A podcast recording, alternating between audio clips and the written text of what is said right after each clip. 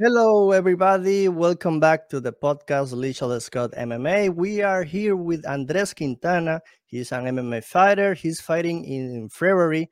Uh, he will be competing uh, for the Fury FC interim featherweight title this February. So I'm glad to having he, him here, Bullet Andres Quintana. So how you doing, my brother?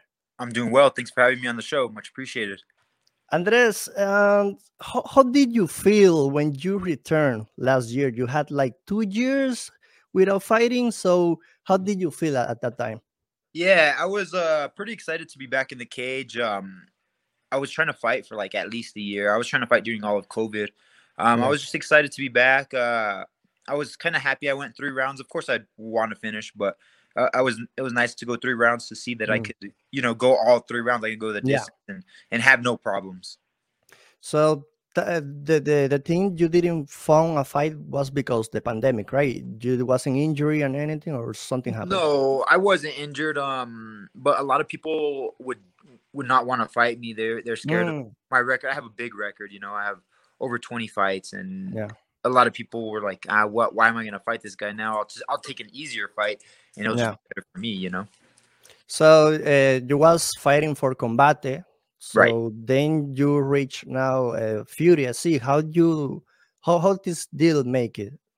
Um, you know, Combate probably just didn't was trying to lower my pay, which is I understand uh, the pandemic and everything, but mm. they were still trying to put me up against pretty tough opponents. I was like, I'm not going to fight this guy for that amount of pay.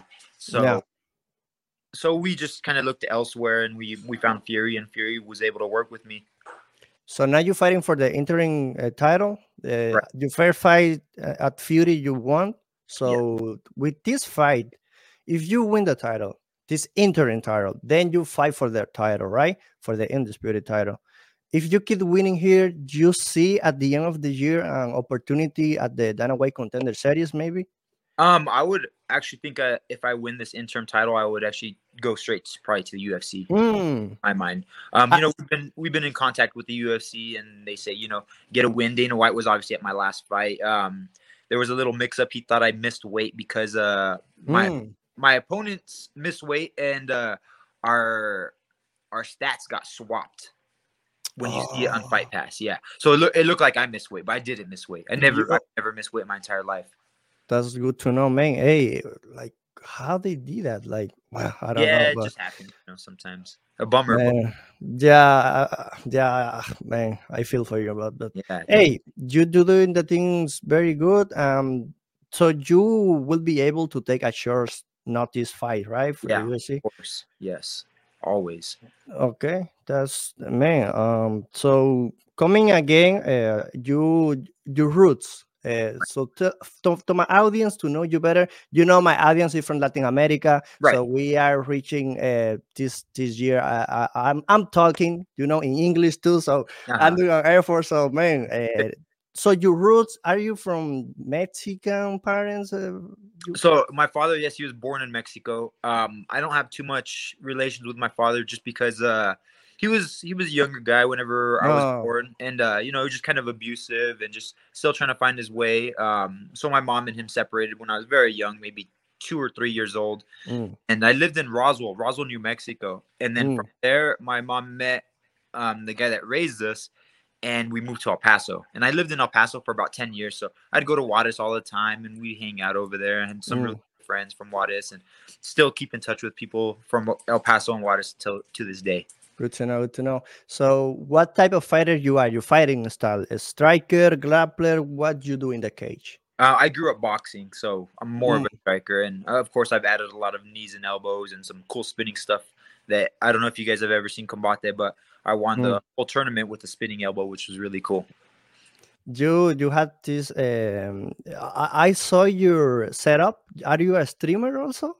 Yeah, I stream sometimes as well. I, I I was on Twitch and I'm more on YouTube. Uh, mm. I, you know, I just do it once in a while. I'm not too consistent. Just yeah, yeah. Friends like to watch me and hang out with me and play. And I put the link just in case any of my fans want to get to know me better, hang out and ask questions. You know. So, what we can expect in your next fight now for the interim title?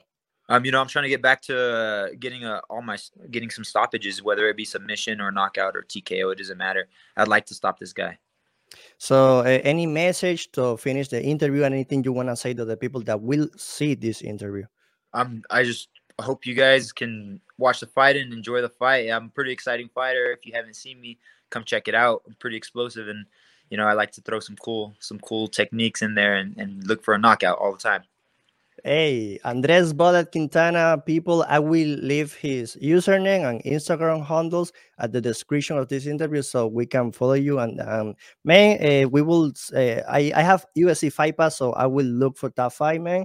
Uh, I hope you can uh, go to the UFC because, man, that's that thing that happened to you is no, it's not good. It's not good. But okay. hey, it. Yeah, it's hey, if you keep winning, man, we will see you in the UFC. I know. I'm pretty sure. I'm pretty sure.